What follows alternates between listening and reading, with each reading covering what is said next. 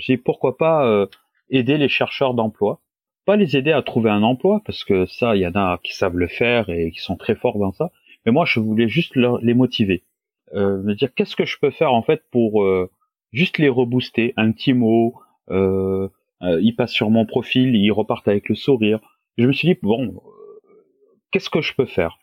Alors j'ai réfléchi pendant longtemps et à côté de ça, je me suis dit aussi, il faut que j'aide les personnes qui veulent créer leur entreprise ou celles qui ont des entreprises qui n'y arrivent pas, parce que avec mon expérience, j'ai la capacité à pouvoir répondre en fait à, à, à tous ces genres de questions parce que je suis passé par là.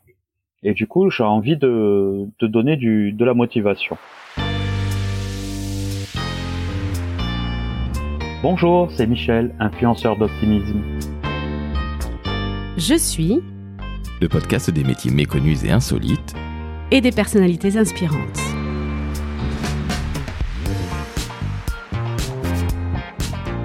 Salut Michel. Salut Laurent. Comment ça va? Ça va et toi?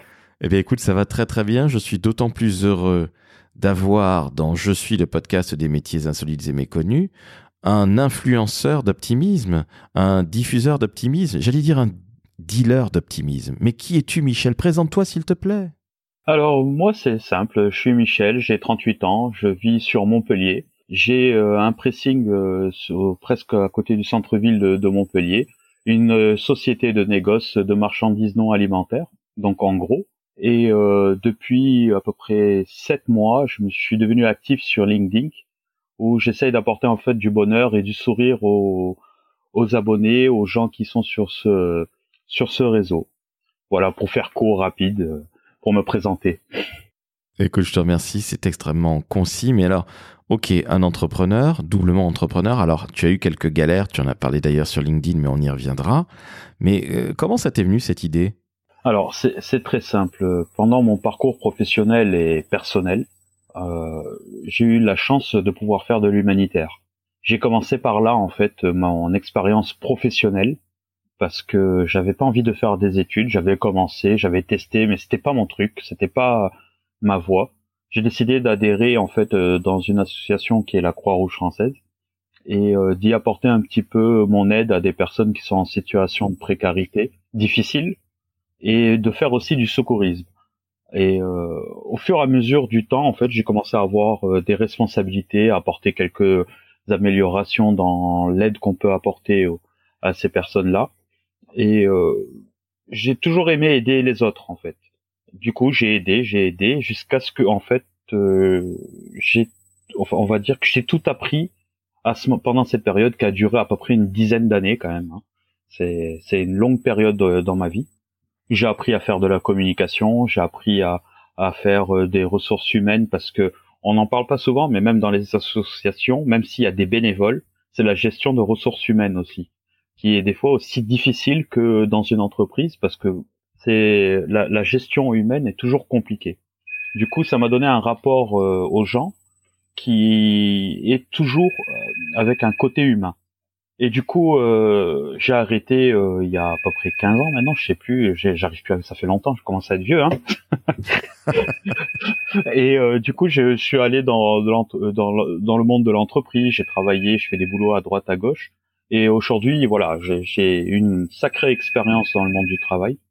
Et du coup, aujourd'hui, bah, je me suis dit comment je peux aider, comment je peux apporter mon aide aux autres, sans pour autant, en fait, euh, devoir y consacrer beaucoup de temps et tout? Je suis tombé amoureux de LinkedIn il y a il y a sept mois, tout simplement. Je trouvais que c'était un réseau euh, qui était un peu différent des autres. Euh, notamment où c'est pas à chaque fois qu'on mange qu'on met une photo ou qu'on sort, enfin voilà, ça un côté un peu plus professionnel. et euh, je suis allé voir un peu ce qui faisaient les gens. Alors j'ai vu qu'il y avait beaucoup de coachs, il y avait beaucoup de consultants, il y avait beaucoup de vendeurs, beaucoup d'acheteurs, euh, beaucoup de, de, gros patrons de grosses sociétés, des politiques. je me suis dit bon, euh, c'est quand même ce réseau. Et si je me rappelle bien, il y a une dizaine d'années, il avait été créé pour euh, pour postuler en fait et que les entreprises puissent y mettre euh, leur offre d'emploi. Je me suis dit pourquoi pas euh, aider les chercheurs d'emploi, pas les aider à trouver un emploi parce que ça, il y en a qui savent le faire et qui sont très forts dans ça. Mais moi, je voulais juste les motiver, euh, me dire qu'est-ce que je peux faire en fait pour euh, juste les rebooster, un petit mot, ils passent sur mon profil, ils repartent avec le sourire. Je me suis dit bon, qu'est-ce que je peux faire? Alors j'ai réfléchi pendant longtemps et à côté de ça, je me suis dit aussi, il faut que j'aide les personnes qui veulent créer leur entreprise ou celles qui ont des entreprises qui n'y arrivent pas, parce que avec mon expérience, j'ai la capacité à pouvoir répondre en fait à, à, à tous ces genres de questions parce que je suis passé par là. Et du coup, j'ai envie de, de donner du, de la motivation. Donc du coup, euh, il y a sept mois, j'ai fait une publication, comme je l'ai fait encore aujourd'hui, hein, sans trop, on va dire, si je réfléchis quand même, on va pas on va pas abuser, mais sans trop calculer. J'ai fait une publication et elle a fait, euh, je me rappelle plus exactement, mais dans les 500 000 vues avec une 10 000 likes, ce genre de choses. Je me suis dit, ah, j'ai peut-être trouvé la façon de parler à mes abonnés et aux gens qui sont sur LinkedIn. Ils ont peut-être besoin de ça. Et c'était une publication euh, positive en fait, en disant votre candidature euh, n'a pas été retenue. Je l'ai répété euh, cinq fois en, en, texte. Hein. Et j'ai mis au final, votre candidature a été retenue, vous inquiétez pas, restez positif, vous allez trouver un travail. Et cette publication, elle a fait un petit buzz et je me suis dit, ah, c'est cette route que je veux prendre, euh, parce que les gens, ils ont besoin des fois, enfin, je pense qu'on est tous comme ça, qu'on qu'on leur parle de manière simple. Quand on veut dire bonjour, on dit bonjour. On va pas faire un résumé pour dire bonjour. Et c'est ma méthodologie sur LinkedIn, c'est que je fais des posts très courts, mais je vais direct à l'essentiel. Et du coup, bah, je pense qu'il y a sept mois, j'avais euh, un minimum d'abonnés, ou c'est même pas des abonnés que j'avais, c'était des contacts, parce que à l'époque, il y a huit ans, quand je m'étais inscrit sur LinkedIn, ça se faisait avec le téléphone, les contacts, ça s'inscrivait automatiquement. Et aujourd'hui, ben, je suis passé de ce nombre de contacts très très petit à à peu près 43 000 abonnés en 7 mois. C'est un carton absolu et c'est une euh, sacrée success story. En fait, voilà, il y a, y a, beaucoup de gens qui viennent me voir pour me dire euh, waouh, c'est fou, c'est fort euh, en 7 mois. Moi, ça fait 4 ans que j'y suis, j'y arrive pas. Et je leur dis, je leur dis, moi, c'est, on peut dire que c'est un carton, que c'est un exploit, mais le sujet que je traite, la, la manière dont je le traite, il n'y a, a, pas à être, enfin, si je suis fier, c'est que c'est toujours bien de dire il y a 43 000 personnes qui me suivent. C'est, c'est flatteur, je vais pas m'en cacher. Mais j'ai pas de quoi être fier en me disant waouh, je suis trop fort, euh, j'ai réussi à avoir 43 000 abonnés. Euh, non non, je parle de sujets qui sont très durs euh, avec des personnes qui sont en détresse pour la plupart. A des gens qui choisissent pas la situation où, qui, qui vivent. Donc du coup en fait je suis content, mais ça me fait peur parce que je me dis que si je, je, prends autant d'abonnés, ça veut dire qu'il y a beaucoup de problèmes encore. je sais pas si tu comprends ce que je veux dire. On est bien d'accord, Michel. Euh, tu es sur un créneau, entre guillemets, sans parler de marketing, mais un créneau qui est bah, finalement le désespoir pour certaines personnes de ne pas trouver d'emploi, ce qui euh, est très, très, très difficile. Et je te remercie au nom de tous ces gens que tu aides parce que tu fais des vrais cartons. On n'est pas dans le misérabilisme, hein, que ce soit bien clair, parce que c'est pas du tout le style de, la maison, ni, ni ta maison non plus. Tu es là pour vraiment aider les gens et tu le dis euh, très justement. Si les gens peuvent passer sur ton profil et ressortir avec le sourire, c'est déjà ça de gagner. Mais ce que je trouve incroyable, c'est que tu fais ça sans avoir un intérêt particulier, parce que comme tu le dis très justement, tu es à Montpellier, tu as un pressing et tu es dans le négoce. Donc la plupart des gens qui te regardent sont certainement en région parisienne ou dans d'autres villes et vont pas aller euh, remplir ton pressing. C'est tout le. C'est pas tout le mal que je te souhaite, bien sûr, mais c'est pas ça que tu recherches. Tu cherches pas à, faire du client qui va venir chez euh, Michel, le roi du pressing à, Montpellier. Donc, ce que je trouve incroyable, c'est que c'est une success story, mais cette success story, elle est faite pour le bien des autres. Tu confirmes, Michel? Oui, c'est ça. On peut dire ça. Je confirme. tu disais que tu as travaillé, en tout cas que tu as été bénévole, pardon, pendant une dizaine d'années à la Croix-Rouge. Tu disais que tu avais l'envie d'aider les autres. Comment c'est né? Euh, ça chez toi parce que tu es un grand garçon, tu as 38 balais, tu as une famille. C'est né comment? Qu'est-ce qui s'est passé? Il y a eu un déclic dans ta vie, mais c'est quoi ce déclic, si je puis dire? En fait, non, j'ai pas eu de déclic. C'est euh, par rapport à d'où je viens. Moi, j'ai eu euh, la chance d'être né au Sénégal. Je suis né à, à Dakar, plus précisément. Et cette culture africaine où l'entraide, la générosité en tout cas moi quand j'y ai vécu, c'était comme ça. J'ai vécu jusqu'à l'âge de 15 ans. Euh, j'ai toujours, on a toujours eu un rapport euh, fraternel avec les gens qu'on fréquentait, et aussi l'éducation de mes parents.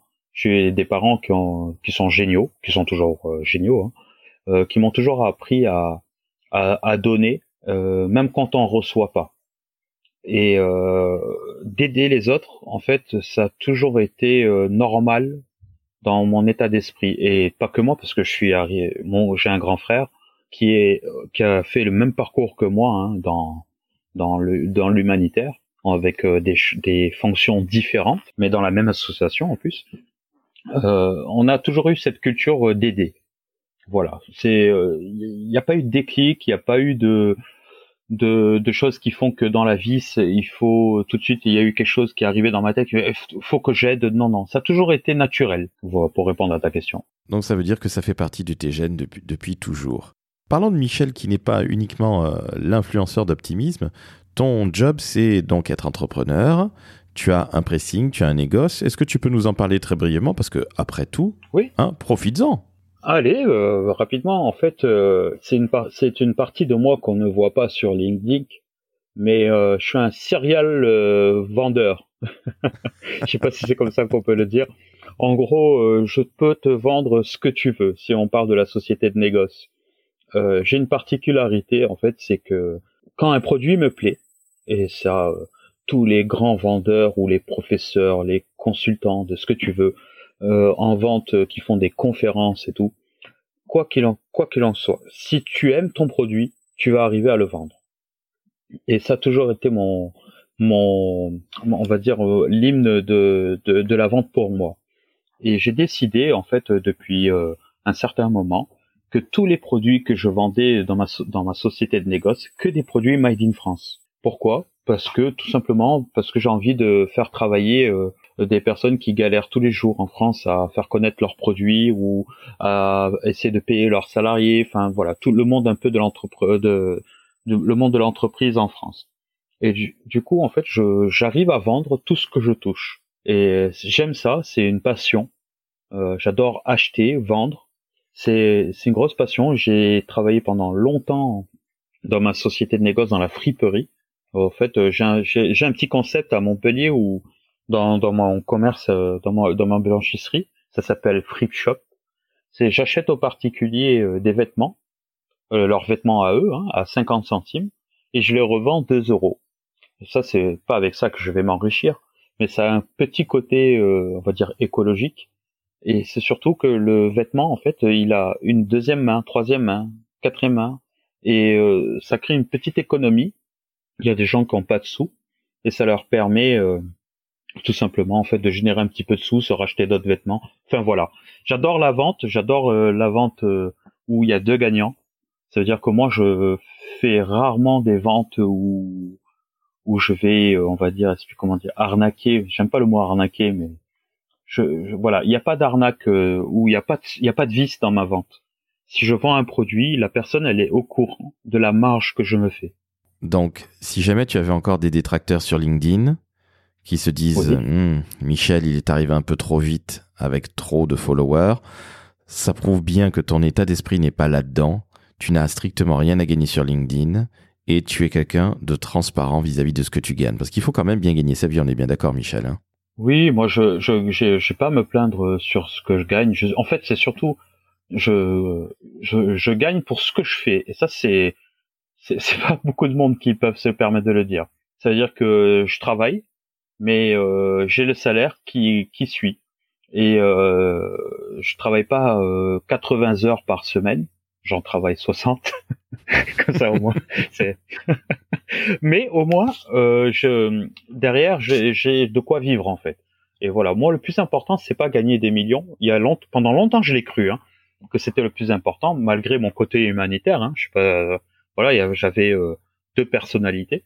Moi, en fait, aujourd'hui, si je peux ramener à manger à la maison et que mes enfants, ma femme, même mes parents, euh, ma famille, on va dire mon premier cercle, n'ont besoin de rien, ça me suffit. Je comprends très très bien, et c'est tout à ton honneur. Alors Michel, justement, toi qui as l'habitude d'avoir des demandeurs d'emploi qui viennent liker, qui viennent commenter, qui viennent te témoigner tout leur amour et tout le soutien que tu leur apportes, Justement, quel conseil tu donnerais à un jeune qui veut se lancer dans la vie, qui a peut-être pas nécessairement fait beaucoup d'études ou qui galère en études?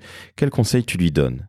Je pense que le conseil que je vais donner à un jeune, c'est un conseil qu'il a dû entendre euh, au moins mille fois par d'autres personnes. Mais moi, je pense que vraiment aujourd'hui, la jeunesse et euh, un jeune euh, lambda, hein, comme ça, qui, je crois que tout le monde a besoin d'un déclic dans la vie. Et euh, t'as beau conseiller tout le monde, t'as beau dire les choses, je crois que c'est le déclic qui fait avancer les choses. Moi, si je prends mon cas, j'ai eu la chance de, de créer ma propre expérience dans, dans l'associatif et humanitaire. Mais il existe beaucoup aujourd'hui de, on va dire, d'associations, ce genre de, de, que ce soit dans l'humanitaire, culturel ou autre, où la jeunesse pourrait y aller, se faire en fait une expérience. Là, euh, par exemple, je travaille sur un projet. Euh, j'ai à Montpellier, je suis encore un peu ancré dans l'associatif hein, humanitaire, même si j'ai lâché. Mais on, vient me voir souvent pour des conseils. Et euh, j'ai une, une, association qui s'appelle La Bulle sur Montpellier qui a créé en fait un, qui a acheté un camping-car. Et dans ce camping-car, ils ont aménagé des douches. Et ils font le tour de la ville et toutes les personnes qui sont en situation de précarité, moi j'aime pas dire SDF, hein, je dis toutes les personnes en situation de précarité, peuvent prendre une douche gratuitement dans, ce, dans le camping-car. Et je trouve euh, cette idée qui elle est, elle est magnifique. Et je discutais avec la présidente, euh, bah, c'était hier. Euh, je lui disais, mais comment tu fais pour faire ta com et tout Elle me dit, bah, j'ai recruté des alternants.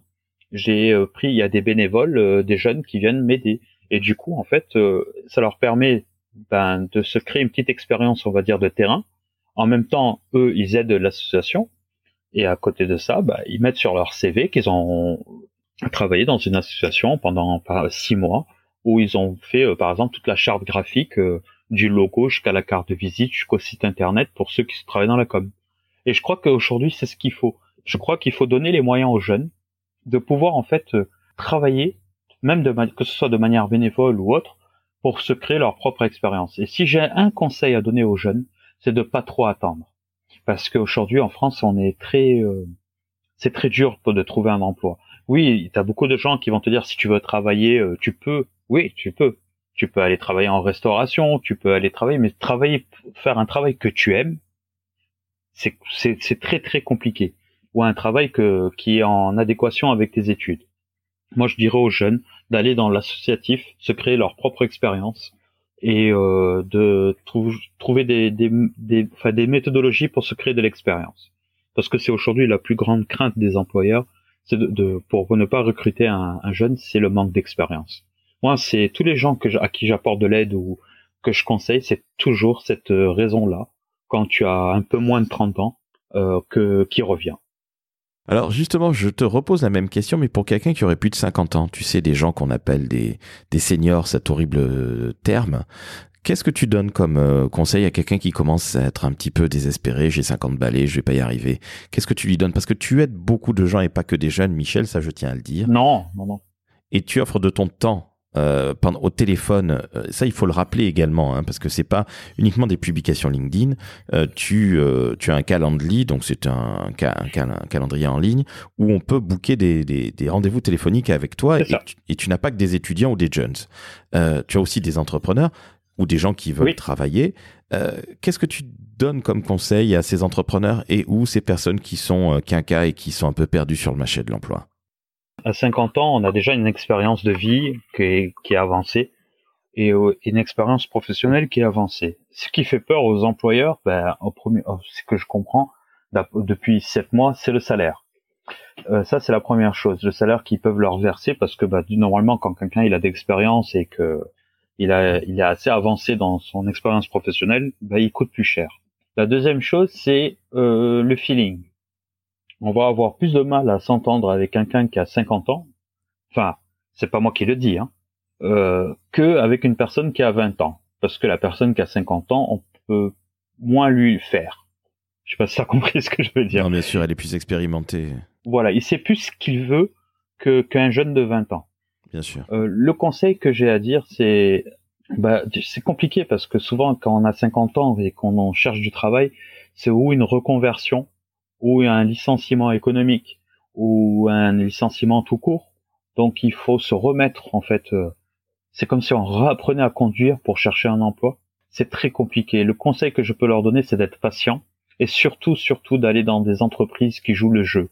Et ça se trouve, hein, je pense qu'il y a des, entreprises qui jouent le jeu. Par exemple, moi, il y a en 2012, j'avais créé une entreprise, c'était un télésecrétariat Made in France, euh, où j'avais 14 euh, collaborateurs et collaboratrices, et j'avais fait exprès d'embaucher une personne qui était jeune et une personne qui était senior. Alors, ça fait une personne de plus de 50 ans et une personne qui avait moins de 25 ans. Et il y a beaucoup d'entreprises qui le font, et ça nous permet euh, à nous entrepreneurs d'avoir des aides. Hein. Euh, voilà, c'est je faisais parce que j'avais envie de diversifier mon équipe, mais je faisais aussi parce que j'avais des aides. Et je pense qu'il faut aller vers ce genre d'entreprise. Et surtout, surtout, ne pas trop. J'en ai aidé un il y a pas longtemps, un senior qui avait. alors, s'il m'écoute, il va, va, me dire non non, j'avais pas 50 ans, j'avais 48. J'espère qu'il va pas se vexer. On avait discuté pendant deux mois, euh, alors je l'ai pas suivi, mais euh, il m'a tenu au courant de ses avancées. On avait fait euh, une discussion d'à peu près une heure, hein, où on avait parlé. Je lui avais dit qu'il fallait qu'il postule, qu'il lâche pas, qu'il fonce, qu'il montre pas trop, qu'il soit trop sûr de lui aussi pendant les entretiens, parce que ça peut être un frein. Bah écoute, la semaine dernière, il m'a envoyé un message pour me dire qu'il avait trouvé un travail et que il me remerciait. J'ai dit non, ne me remercie pas, c'est grâce à toi tu m'as écouté, je te juste donné un petit peu deux trois petits conseils, mais en réalité c'est grâce à toi si tu as trouvé hein, euh, ce travail-là. Donc oui, moi je pense que il faut faire attention un petit peu quand on est un senior à pas trop montrer qu'on est sûr de soi. Savoir ce qu'on veut, c'est une chose, mais il faut pas que ça fasse peur aux recruteurs. Eh bien écoute, merci beaucoup Michel, c'est sur ces euh, deux très bons conseils pour deux générations différentes qu'on va se quitter. Je tiens à te remercier pour ta disponibilité qui est réelle. C'est-à-dire que ceux qui te connaissent via LinkedIn vont se dire peut-être Michel, c'est une superstar, il a pas le temps, blablabla. Bla, bla, bla. Euh, non, tu as toujours ta tête qui arrive à passer entre les portes et qui passerait même sous l'Arc de Triomphe à Paris, alors que tu es à Montpellier. Euh, mais je tiens à le dire, tu es un vrai mec, un vrai bon mec. Pardonne-moi de, résumer ça de manière, aussi euh, j'allais dire un peu basique, mais c'est la réalité. Donc je tiens à te remercier primo à titre personnel et secondo au nom de toutes les personnes qui te suivent sur LinkedIn et sur ce réseau social incroyable où je crois tu apportes énormément de bonheur et où tu refiles la pêche à des gens qui en ont bien besoin. Et une petite parenthèse très personnelle, comme je te le disais, ma femme Isabelle adore ce que tu fais, donc elle profite que nous Merci soyons beaucoup. Et c'est moi qui te remercie aussi, c'est de me laisser la parole et d'expliquer un petit peu plus ce que je fais. Je t'en prie, c'est tout à fait normal c'est normal et c'est bien. J'espère que beaucoup de monde l'écouteront et moi tout ce que je, je demande c'est qu'il y ait d'autres personnes comme moi qui le font et qui apportent un petit peu de sourire euh, dans ce monde un peu sombre. Eh bien écoute, merci à toi Michel, je te remercie encore une fois pour cette euh, allez, cette dose d'optimisme que tu as envoyée à nos auditrices et auditeurs. Merci à toi. Merci à toi. Chers auditrices, chers auditeurs, vous avez entendu quelqu'un de formidable comme Michel Coury, qui est un dealer, un influenceur d'optimisme. Je trouve ça absolument sensationnel et la seule requête de Michel, c'est qu'il y ait plus de mecs ou de nanas comme lui. Donc, si vous avez envie de devenir un influenceur d'optimisme, eh bien, lancez-vous. Demandez d'ailleurs des conseils à Michel. Et puis, moi, je vais faire ma petite popote pour Je suis le podcast des métiers méconnus et insolites. Eh bien, si vous avez aimé Michel, mettez 5 étoiles sur Apple Podcast, vous partagez, vous envoyez de l'amour, vous envoyez du bonheur, vous envoyez de l'optimisme. Merci encore à toi Michel, c'était génial. Merci.